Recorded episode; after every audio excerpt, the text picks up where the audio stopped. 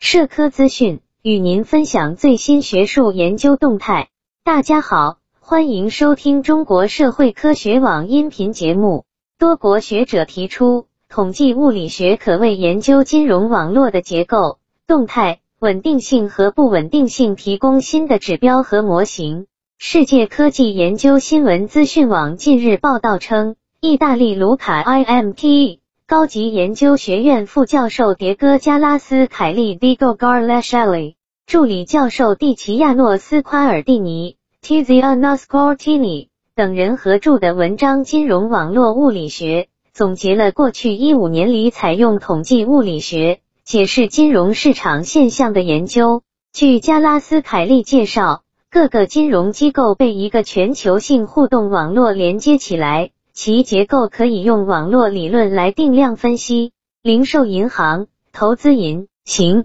保险公司、投资基金、中央银行、非金融企业、居民家庭都是网络上的节点，它们之间的依存性构成了网络的连结。政策制定者和监管者传统上采用的模型。将金融系统描述为一个个孤立主体的集合，或是一个同质的混合体，所有主体相互作用的方式相同。然而，二零零八年全球金融危机表明，这两种描述均过于简单。金融系统的结构是高度抑制且交错缠绕的。危机爆发时，一些银行的破产引起与其有关联的其他银行破产，级联效应的动态。在很大程度上取决于相互连接的具体模式。由此可见，网络理论适用于分析金融网络结构的相互作用、金融主体个体特征的抑制性、风险传播的动态，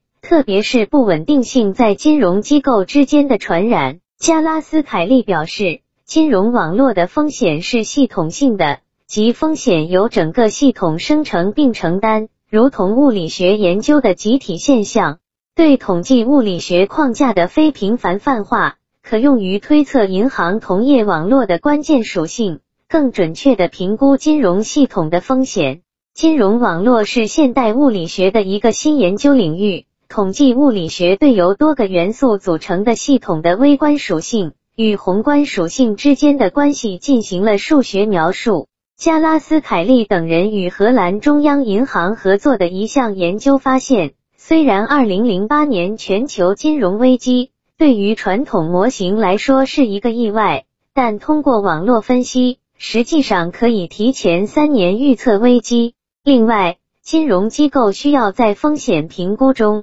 更全面的采用网络模型，而这一点也体现在美国和欧盟最高级别金融机构的。政策行动和讨论中，本期节目就到这里。如果您想收听更多音频节目，获取更多学术资讯，请关注和订阅中国社会科学网。让我们携手共同打造哲学社会科学爱好者的精神家园。感谢您的收听，我们下期再见。